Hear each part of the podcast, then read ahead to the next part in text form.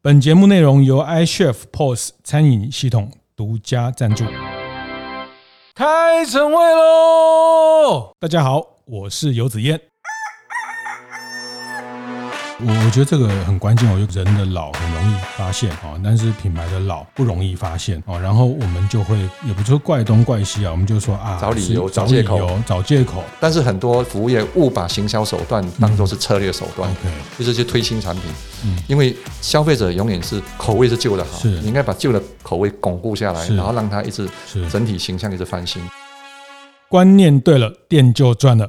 欢迎收听大店长晨会，早上八点透过 Podcast 跟大家分享服务业的经营和洞察。那到了年底哈，也也是这个大家在在计划明年的一个阶段。但是在年底，台湾的呃政治的这个 呃也非常的热闹哈。我们面对了二零二四的下一个总统大选，但放心，我们这这一集没有要谈大选哈。但是呃，我想大家都会关注哈。那毕竟我觉得呃，这也是台湾的很独特，在华人社会，我们有这样的一个。呃，很珍贵的民主的环境哈，那这个是大家要要珍惜的哈。那为为什么会突然扯到政治一点点哈？因为呃，因为我刚刚问了问了这个我们的来宾呃，关于这个现在这几个主要政党，他们如果把它当做一个品牌哈，这个也有百年老店的，也有新创三四年的，也有这个成立二三十年的，呃，这个品牌在呃作为一个政党也是一个品牌，它在不同阶段它也有不同阶段的的挑战。那那跟各位开店一样，呃，有的人是。啊，还有六十年就变一百年的百年老店，哈，有的人是还有九十九年就变一百年的百年老店。那那新创呃品牌到不同阶段，它都需要呃 refresh rebranding 啊。那这这一集我们继续邀请在上一集和大家分享 ESG 赋能品牌的一位呃在服务业的传奇人物啊，高端训高老师啊，高教授。哈，虽然他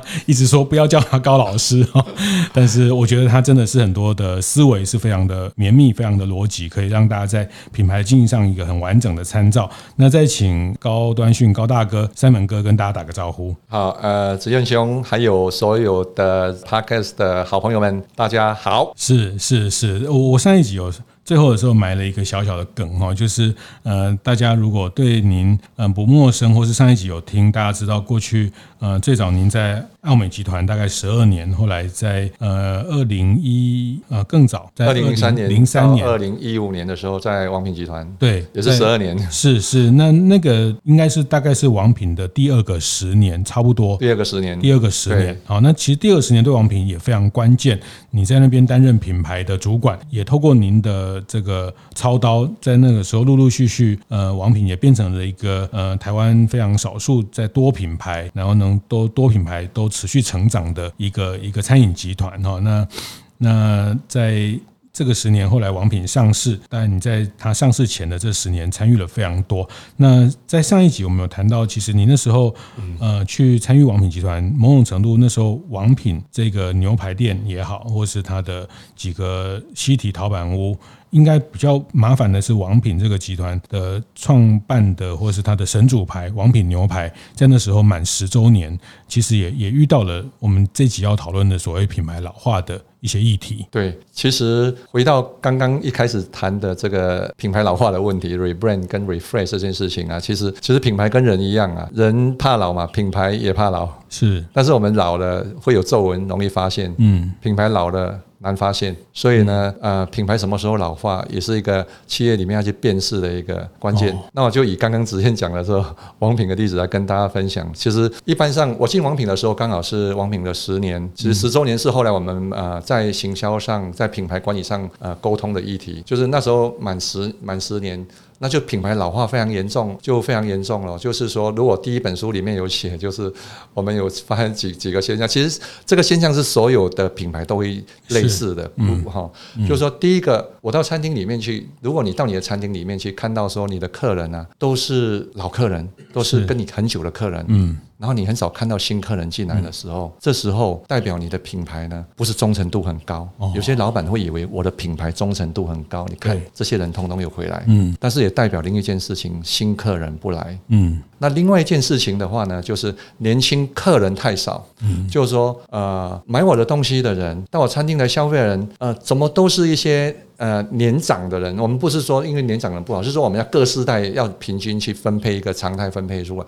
如果都是集中在某一个世代里面，呃年长的人，那代表年轻人不进来，年轻人不进来是代表的就是说你的产品可能没办法吸引到他们，然后呃你没办法在下一个世代的时候胜出。这也是品牌老化的一个危危机。嗯，那我们当时面对到的状况就是，我记得我十周年加入王品的时候，那时候我们只有十五个店，主要是呃王品十大概十九个店，王品十五家店，然后西提两三家，王淘宝屋一家刚开始，是大概是这么多店而已。那那时候因为十周年之后呢，品牌老化就刚刚那个现象通通都有，然后反映出来的就是。我们是每个礼拜开会检讨了，检讨每个礼拜的业绩是衰退大概二十五趴以上，嗯，这个是我在第一本书上有写，然后。大家的一个说法就是说，因为那时候呃很多台商西进，所以王品的客人通通跑光了。哦，对，大家会找一些合理的、合理的解说，然后经济合理化，然后经济景气不好啊，台商西进啊，所以生意不好，是这是一个反映社会的现象。对对对。那我们做品牌的人思考就会不一样，是说我们哎，我到餐厅里面去，我会看到说我们的招牌呃就没有那么闪亮。嗯，我们还在铺红色的桌布，然后我们。的楼梯还用红色的地毯，然后地毯还没有让人家感觉很新的感觉，就踩一个十年那种感觉。嗯，哦，然后呃，很多餐餐具就很 old fashion，是哦，然后所以呢，在那时候戴董的领导下，我们就启动了一个工程，叫做品牌再造工程，就是。呃，拉皮替品牌拉皮，就好像人要去拉皮，把肉毒杆菌一样。是，所以启动了一个拉皮的工程，就让品牌年轻化。嗯，其实那时候我们的东西，消费者也没有说他你的东西不好，对吗？那时候他也没有说你的菜色不好吃，对，但是他就是不来。哦，嗯，就是一种心理上的跟你的距距离，嗯，嗯，所以我们那个时候就是要让整个品牌年轻化，所以在十周年我们就做了一些事情。是是是，我我觉得这个很关键，我觉得刚那句话很关键哈，人的老很容易发现。哦，但是品牌的老不容易发现，对哦，然后我们就会也不就怪东怪西啊，我们就说啊，找理由、找借口、找借口啊，然后是因为对面开了一家什么店啊，然后那这个这个是思维，它会影响到我们的判断跟决定，所以我们就会觉得那要要促销，要推新品。啊、哦，那也不是说不对，但是会事事倍技术问题公办哦，就是说你会觉得怎么推也推不太动哦，但是就就可能会比较直觉，或者是我我就是会比较直觉往往价格。往产品，往这些东西去去想，但是它站在品牌的角度，你的品牌已经缺少新的客人这件事情啊，那呃这个现象有时候比较不容易发现，我觉得这个是一个很好的提醒，很好的提醒啊。那开店的伙伴，这个再再看一下呃这个部分的的问题的时候，嗯，你你有提过，有比如新旧客比哈。我觉得新旧客比是一个很直接的部分。对，那大家可以怎么从新旧客去看到品牌有没有老化这个征兆？呃，新旧客比是观察品牌老化一个很大数据的指标。是，就是我为什么后来有发现这个黄金比率呢？是因为我看到说那种衰退的店啊，它的旧客人的比率大概占了大概九成左右。哦，就一成的新客人。是，然后只要。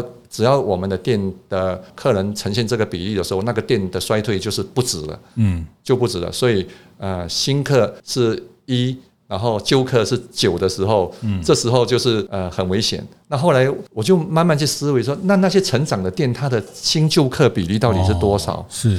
后来我就找到一个黄金比例，就是呃呃三比七，是。就是说，如果你的新客人呢，就是维持在三，旧客人维持在七，嗯，那你的事业呢会保持一直成长的状态，嗯，很好的状态，嗯，为什么呢？就是说，因为你旧客太多。就代表感觉忠诚度很高，可是新客人不来。对，可是如果是新客太多，旧客太少，哦，那就代表你的品牌产品有问题，对，品牌没有忠诚度，所以来来往往来来往，一直留不下客人了。嗯，但是我们不讲风景区的店，风景区的店都是新客人嘛，观光区啊，观光区就不讲。对对对，我们讲说我们在真是在市都市里面经营的店，嗯，所以一个三比七就是当你的品牌比如说成熟之后，我觉得成熟的品牌可能你可以做到大概差不多，你如果已经经营了三年或者两年以上的。店你就可以去观察这个指标了，是它就会接近你觉得这个品牌啊会不会继续成长，或者是是面临危机。嗯嗯，这是在品牌上的一个检查哈。那大家呃也不要以为两三年还很新哈，就是说因为呃推陈出新，市场上有很多新的品牌一直在刺激消费者，一直在让消费者做新的选择哈。所以呃其实三年四年，你说一家店三年四年还算很新吗？嗯，这个没有 见得哈。它其实开始呃，但是这个新或不新，我觉得用一个很具体来说，刚呃 Simon 分享了一个黄金比例，也是长长期观察，包括当年在王品集团呃比较多的店的总的经验，就是它有一个黄金的比例，旧客到大概七成，新客至少要有一个三成上下的水准，这个比较健康。对，这个比较健康。啊，那呃，我们上一集有提到，作为一个企业的经营，最后能累积下来的，能持续下来，就是品牌跟你的会员，跟你的呃这个呃铁粉，这这个这个认同你这个价值的这群人，所以它也要一定的比例啊。所以七比三，大家可以检查一下。呃，不是说三年就一定要就叫新六年，因为呃，其实每一个产业，有的店是五年或六年要做一个小改啊、大改啊，然后每个店的产业也不太一样。嗯，应该可以这么说，就是说，在二十年前我们做品牌的时候呢，呃，一个品牌一红可以红十年。是。对，然后但是现在呢，因为消费的口味变化太快了，嗯，一个品牌呢能够红三年就很不错了，嗯，然后那现在呢，呃，可能在数据的驱动啊，网络的呃这个领领呃引领之下，其实很多品牌其实三个月之后，它可能就慢慢消风了，是，所以你可以看到很多网红店就是这样来的，嗯，它网红过去时时间过去之后，它的店就慢慢进入就是呃本来是门呃本来是大排长龙嘛，变成门口罗雀，对。这样的概念，所以现在品牌老化的时间缩短了。所以在我们以前经营这个的时候，我们会有一个概念，就是说我们在每一年的时候呢，对呃，对我们那个红三角库，就是服务业里面的这哦金三角，就产品服务氛围里面呢，就要去做一些事情。比如说每一年的时候啊，我们一定要把店里面所有的东西全部做整修，嗯，然后让它看起来像新的一样，是。啊，招牌也要让它亮晶晶的，嗯，就是很多很多其实服务业我不知道为什么它的招牌永远不是很亮，它只有开店那三个月很亮，对，之后它的灯光暗了，灰尘染了，其实消费者不是很喜欢到那种，你看我们的心情也一样，这个店招牌亮亮的，我们就很容易走进去，门面啊亮亮的嘛，对吗？是。对，然后这是一年里面要去做的事情，三年里面我们就会去做一些小的调整。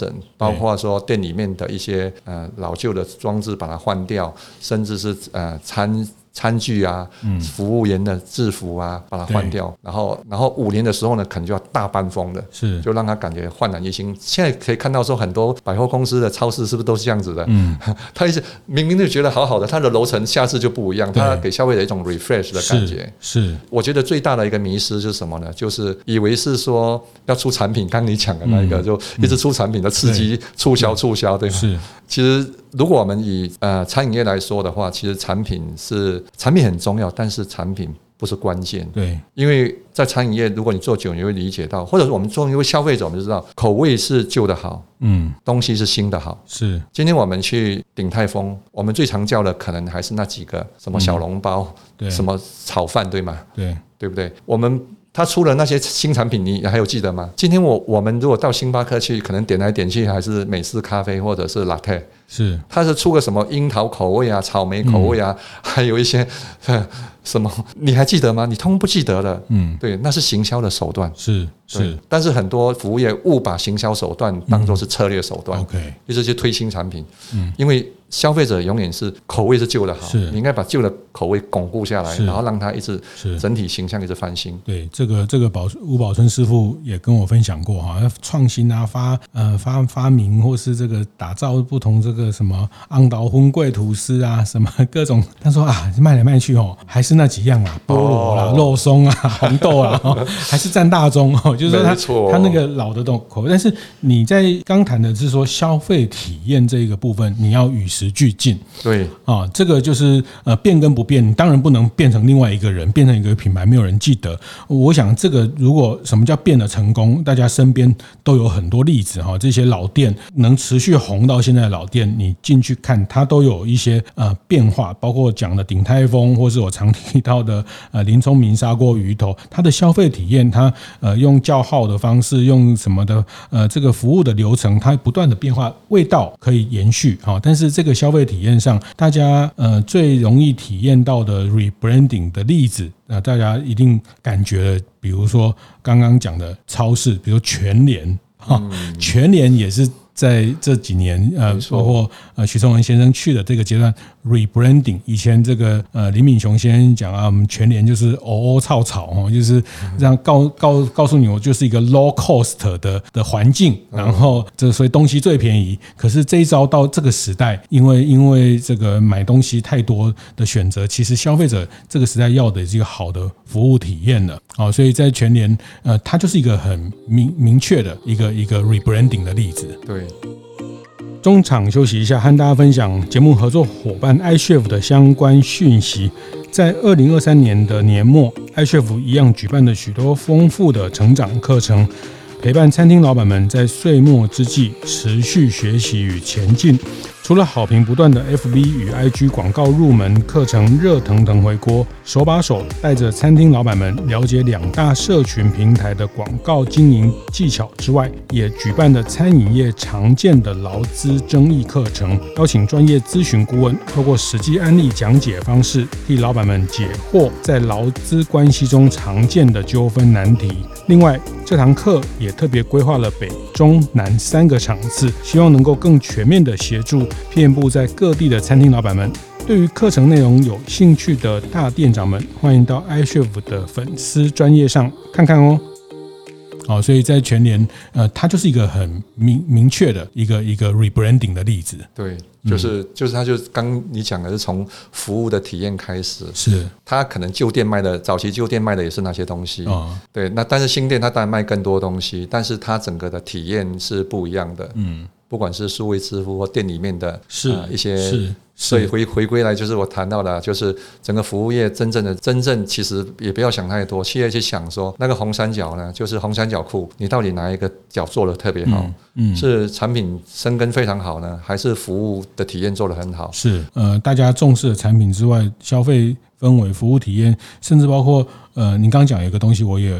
有感觉哈，因为呃叫做员工的一些服装或是一些，因为每个世代每个时代的呃偏好或美学讲的比较严肃一点，美学或是对于色彩的理解，其实每个时代都不太一样哦。那我们也可以去看到那些百年的汽车厂啊，或是这些国外的这些精品，它其实也一段时间就就稍微 rebranding 一下，把它的字体的样式做一些改变，哈，它的 logo 的做一些微调，我觉得这个都是。大家要去注意到 rebranding 这个事情，不要呃，我我今天特别问 Simon 这个问题是说，因为很多开店的伙伴就说啊，现在消费者这个这个求新求变啊，见异思迁啊，品牌忠诚度很低。其实我听到这句话，有时候我都觉得，那你有问问自己，你你对品牌的投入有多少？你不要说别人一直变，但是你没有很坚持或是很步骤有策略的去不断的强化你品牌的某一些印象，或是在不同的时代。所谓的迭代，把不同的品牌的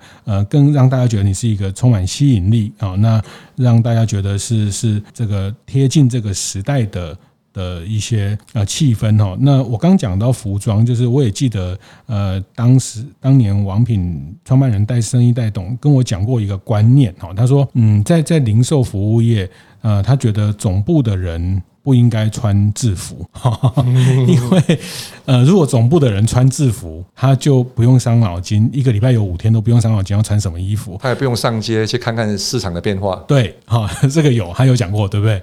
是，嗯、没错。所以你在总部总管理处的人，虽然你不在门店，但是你还你因为你会做很多决策是门店的执行哦，所以呃，他他那时候就规定王品的总部不能穿制服啊，因为大家要这个找衣服，或者是说你会比较。长的时间去观察，或是去走进这些卖场。如果你一个礼拜五天啊都穿五天六天都穿制服，那他其实就就不太会注意注意这些变化。那这个都是提醒大家，在对于整个消费每个消费阶段的这种环境的的变化要有感，然后去去带给消费者的一些创新。对，总部确实是可以这样做的，但是第一线的门店当然是要穿制服给消费者辨认嘛。是是，是，对。那刚谈到这个，其实是实子燕讲说每个时代的字体啊，什么都不不欣赏的都不一样，是没错。所以其实品牌应该这样看，就是说企业追求的从品质、品味、品牌。是，就通常企业，尤其台湾的企业在第一阶段，他会把产品的品质做很好，嗯，一直去研发啊，然后更更多的口味啊，然后更好的材料，把品质做得很好。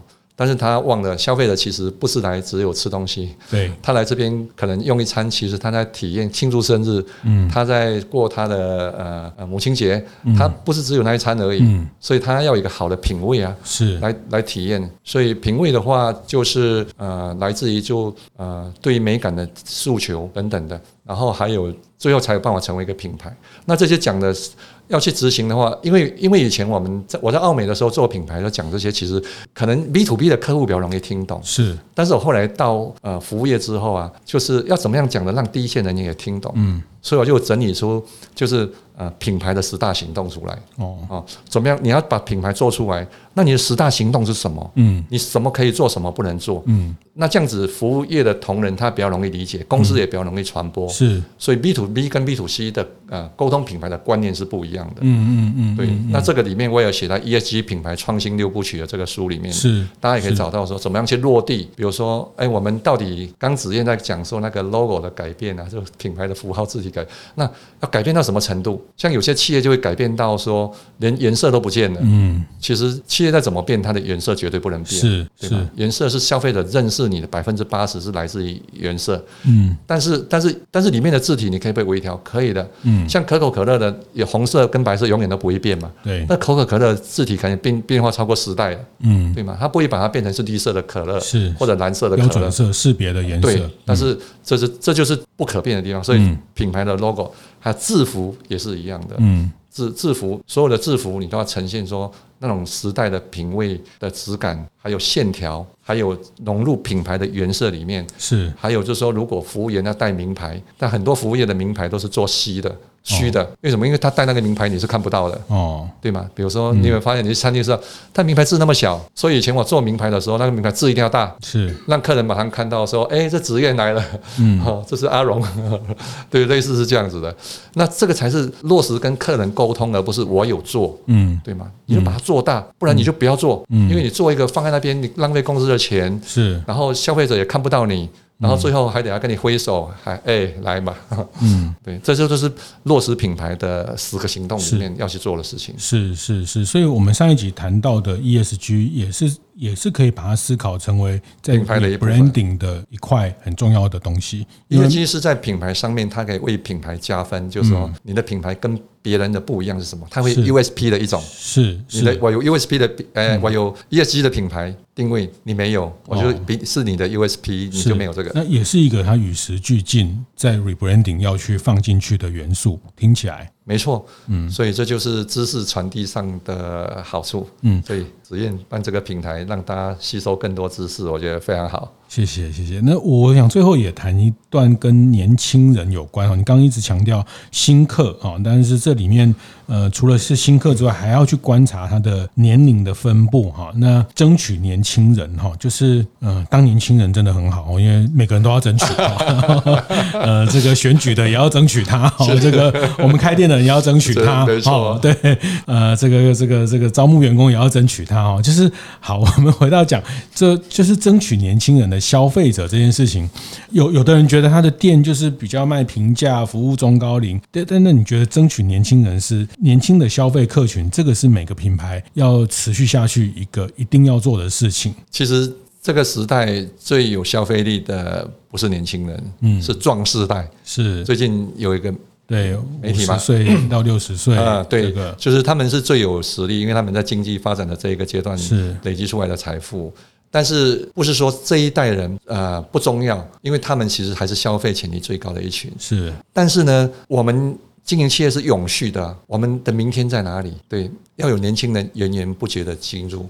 那这个最明显的代表就是很多百年的企业，尤其是欧洲的精品，是像 LV 啊、GUCCI 啊、Prada 啊，他们这些 Burberry 这些都有很多品牌都有百年的历史。他们买他们的产品，我们都会认为是说很多贵妇或者年纪很大，其实他们买得起，最花最多钱是他们。嗯，但是但是真正他们要吸引的一直是年轻人，是，所以他们会用一些可能是社群啊，可能是一些数位的工具啊，嗯、或者 Web 三点零这样的方式去跟他们的消费者沟通。是，对，因为现在是包括什么区块链的议题啦、加密货币啦，嗯，他们都会跟着去讨论。没错，嗯，因为现在年轻人哈，我喜欢形容说，年轻人现在不在那个 Web 三点零的这个领域里面，他就在这个 Web 三点零的路上，是，他可能在玩 FT，可能在玩加密，可能在玩呃呃元宇宙，所以呃，你要接触到这些年轻人，你要进入到这些领域去跟他们接触，那百年的精品就会是这样子。嗯、那我以我的书为例，刚刚讲到的 ESG 品牌创创新六部曲，我的读者应该是年纪应该是像紫燕这样子，哦，这样，这样是。怎样？就知识分子哦，是是知识分子，对不对？年过半百，没有没有半半白，呃，半白老翁，就是知识分子、社会精英啊，是是不敢不敢不敢，半白老翁，半白老翁。但是我办签书会的时候，就会来一些年轻人，嗯，第四代，我想说，他们怎么会读我的书呢？比如说，哎，阿龙若来。我的那个读书会或者分享会，我会觉得，哎、欸，这年轻人怎么跑来分享会？那那他就跟我讲说，他从我的 Web 三点零的社群平台里面看到我，然后我就想说，这个真的还是假的？那我看他手上有拿一本书，我就说，那那你有在看书吗？他说我还没看，但是我会看。对，然后那我说，我就随口跟他讲说，那你帮写一篇读书报告给我。嗯，他就说好，他就写一篇，他说好。那隔了三个月之后，因为我们交换奈，隔了三个月之后，他读书报告就没有交出来，我就发你什么时候交读书报告？他说我是念医科相关的，哦，我根本看你的书，我觉得是不会那么快，给我多一些时间，我一定会交给你。再隔隔一个月，他就回馈了他的读书心得，他的读书心得，我一收到之后，我自己就炸开了，我自己赶快。停在路上，我打我打开来，因为看什么？是听他的影片，看他的影片，因为他回馈的读书心得是一段八分钟的影片，是，然后就讲说，呃，ESG 怎么样用在他经营这个数位货币上面，因为以太坊啊，可能大家没有听过，以太坊从以前三点零很耗能的，进入到二点零，它原来是这个可以节省很多的能源，对这个有帮助。然后他为什么去做？有个师傅他自己喜欢塔兔，他把他他爸爸的一些什么图图腾绣在他的阿公阿公的图腾绣在他的身上，他就告诉我他为什么要做这件事情，找了一个塔兔的师傅去做这个是是，但是这个师傅呢很厉害，但是他说做塔兔的那个师傅啊很多啊，为什么他的生意就特别好？嗯，他说因为那个师傅呢，他除了很精于这个做塔兔之外，他呢也是做一些公益的活动，然后平时呢会带大家下乡去做一些什么。呃，公呃公益公益的呃赞助之类的，然后结果呢，他的生意最好。他说：“哦，原来他就领略到说，原来 ESG 可以帮他吸引来很多的客人。嗯，他感觉好像是做傻事。他以前这年轻人啊，以前觉得说你去做啊，他觉得哦，原来他从中学到了。”啊，这就是年轻人呃，在这个时代里面，我们就吸引他，而且他们就在这些社群的媒体、数位的媒体、Web 三点零、元宇宙、NFT 里面，然后他们是最容易帮我们做分享的人。对对对。对，这也是行销五点零谈到嘛哈，年轻人还有女生，哈，女生也很重要。没错，嗯，女生就是像一二 G 里面啊，谈到说最会去用一二 G 的观念来检视你的品牌。有六成以上是女性的消费者，是是，然后也就回应到说，紫燕兄经营的这个平台，事实上我们的服务业六成都是女性在做决策的，是是，然后他们掌握了一个家里超过八成的消费消费金额，所以你如果没有进入这个领域，你这六成的女性，你可能就会慢慢流失了。是是，这个电商都是女生驱动了这个台湾电商的产值的成长等等，所以嗯。我们母亲节来的时候都会大大庆祝。哦，妈妈真伟大。是是是，父亲节就父亲节就还好，就父就请父把 请父亲父亲。父亲来父亲吧，啊，父亲就好。这个现在流行要讲望望父成龙，望父成龙哦，每个人都想当富二代，富二代望父成龙。爸爸你努力一点，爸爸爸努力一点，爸爸加油。是 是讲这个概念。好，所以为什么这个是回到商品世界？为什么母亲节特别重视？哎，这个我也找到答案了哈，因为呃女生确实她掌握了很大的消费的的，所以对品牌来说，对于厂商来说，对于店家来说，当当然是要在这个节日上啊，很重要的去 去去去进攻他的这些忠诚客户。那我觉得年轻的这个事情，常常大家也会有一些呃迷失啊，比如说觉得啊，我卖的这些东西，比如说呃餐饮业，比如我卖台菜啊，这个都是老人家在吃啊。我跟你讲，没有，哦 没有，很多年轻人也会吃台菜，而且因为这个台菜是从小吃到大的，呃，其实年轻这个没有什么品类的问题哈，就是说你千万也不要再再找借口说啊，我们这个品类本来就是。这个老人家在吃，或是中高龄，或是像我们这种呃这种半白老翁哈，这个没有。其实其实这个这个包括像保健用品啊什么，我吧。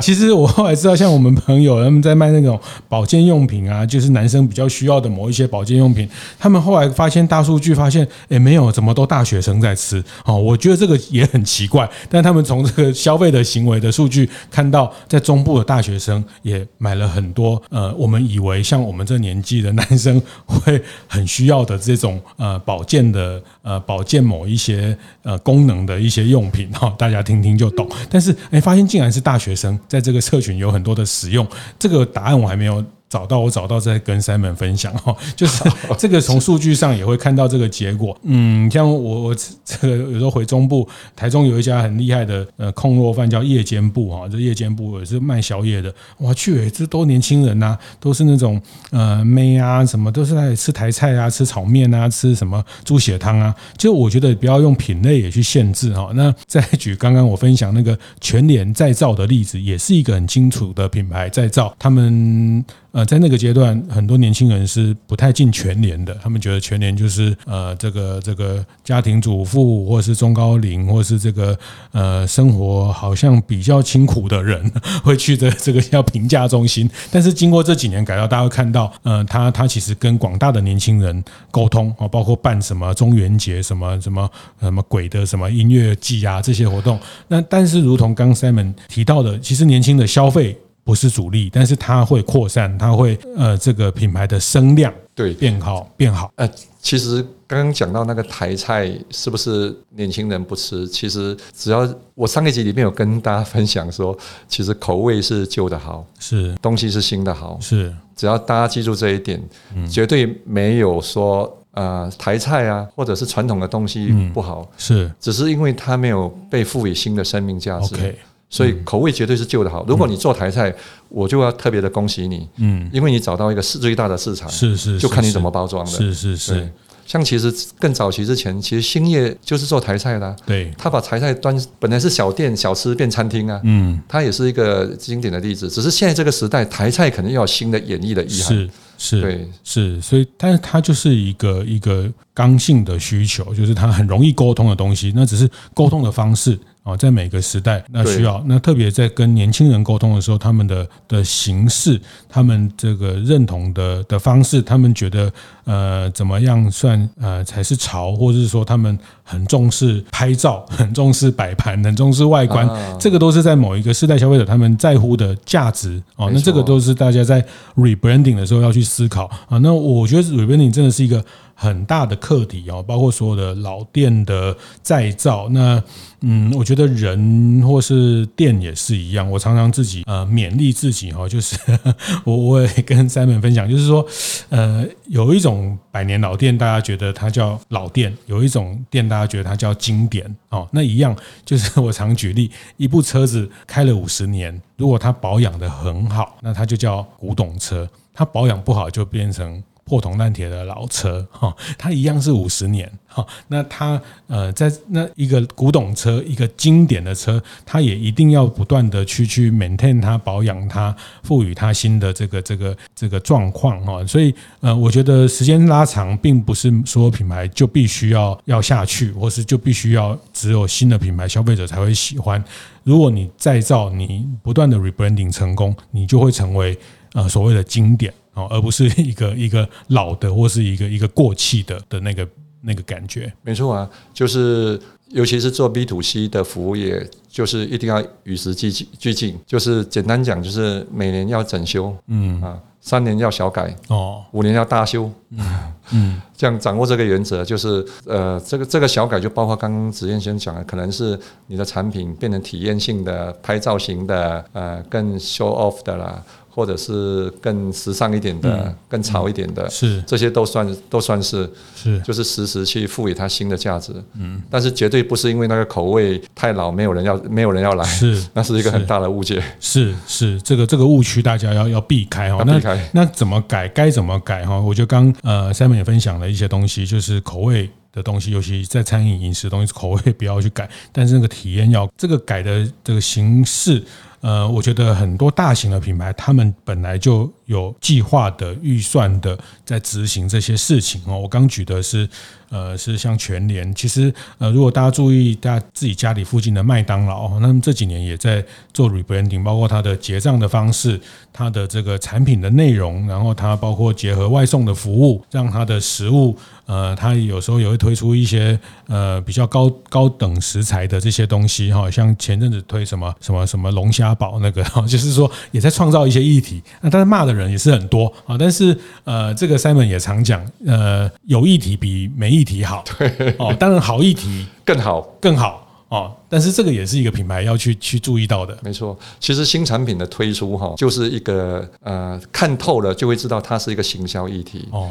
因为新产品的推出的话，真正的新产品会成为经典的产品，呃，极少。是鼎泰丰推了那么多产品，有没有一个产品取代了小笼包？嗯，甚至小笼包传统的口味，但是它不能不推，它不能不推哦。对，就是所以你推的时候呢，你就要让全天下人都知道，是你一定要轰轰烈烈的告诉人家，我有一个新产品。上市的，因为你不推的话呢，消费者会觉得说你老派了。嗯，对，嗯，你你老派了。哦，所以他来了也没有点那个，对，或者是点了那个尝鲜之后，他还是回到原来的那个，是。对，所以他会回到原来的那个，百分之九十的消费者都会这样做，所以最后就会回归。到刚刚吴宝春讲的那一个，嗯，就是他最经典的什么豆沙口味，但是他也没有停止做创新。啊对，你不能停止创新。是，那创新还有一个意义，除了是行销品牌经营的概念之外，最重要创新是来自于磨练我们的师傅。就是说，你没有给他创新，师傅每天做相同的东西都很无聊，是。对吗？所以你要让师傅觉得说。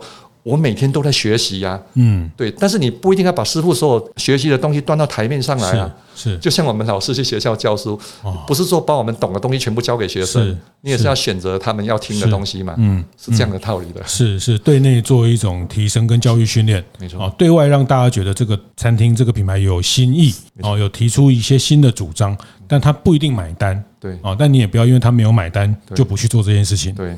然后你就要好好的把这个议题好好的搭做，是。有议题是比没有议题好，是。好的议题更好，是是啊，这个跟政治一样哈，又回到政治，这是人性啊，这是人性，其实它用于用用于各行各业，我觉得是因为各行各业，就是所谓的声量啦哈，就是有有声量有讨论啊。那我也常讲，呃，以政治上的行销来说，呃，包括大家很流行的什么讲的什么仇恨值啊什么，这这就是说，呃，有人。这个在政治的，这也是一个政治的呃公关公司的的老板跟我分享哈，就是在政治的操作上，在候选人的选举上，呃，爱我也好，恨我也好。但千万不要不理我。糟了，讲到我不懂的议题，不知道怎么接下去。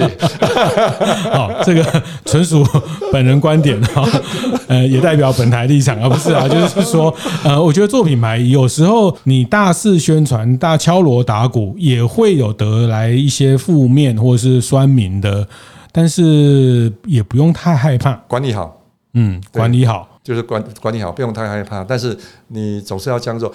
但是呢，这个叫做呃价值面的生根。是，其实企业就是有基本面跟价值面，就是我们不能是说每一天都在做这些声量嘛，是，就创造一些价值，不能每天是。但是声量回来之后，它会检视你的基本面。嗯，你的基本面就是你的红三角裤，就是你的产品、服务跟氛围有没有到位。是。有到位之后呢，你在广大的声量之下，你就会慢慢收编那些声量，最后你的 base 就一层一层的扩大，是，就是会扩大到从同仁啊、同业就同号，通通都来了，你就你就发了，是 是是，这个都都是有有步骤、有方向的，对，去经营哦。那呃，我觉得最后一段这个也也非常。精彩，非常独特哈！我觉得新品这件事情，我觉得大家也也也很清楚的去去理解。我觉得这个在跟团队上也要把这个事情沟通好哈，就是定期的一种新品的的的推开发，嗯，然后那在推广的时候要敲锣打鼓，要很用力的去讲。好，那那你不要因为很用力讲，没有得到太多的转换而而挫败，或是说觉得就不要推。好，这是引起关注、引起讨论、学习。啊，对这个呃，我觉得麦当劳前阵子的龙虾堡也是一样。你看到今天，他现在呃不知道还有没有在卖，但是我我因为买过一次啊，然后就也开始会觉得哦，记得他们有玩过这个梗。哦，那那总之品牌就是这样，因为你你这个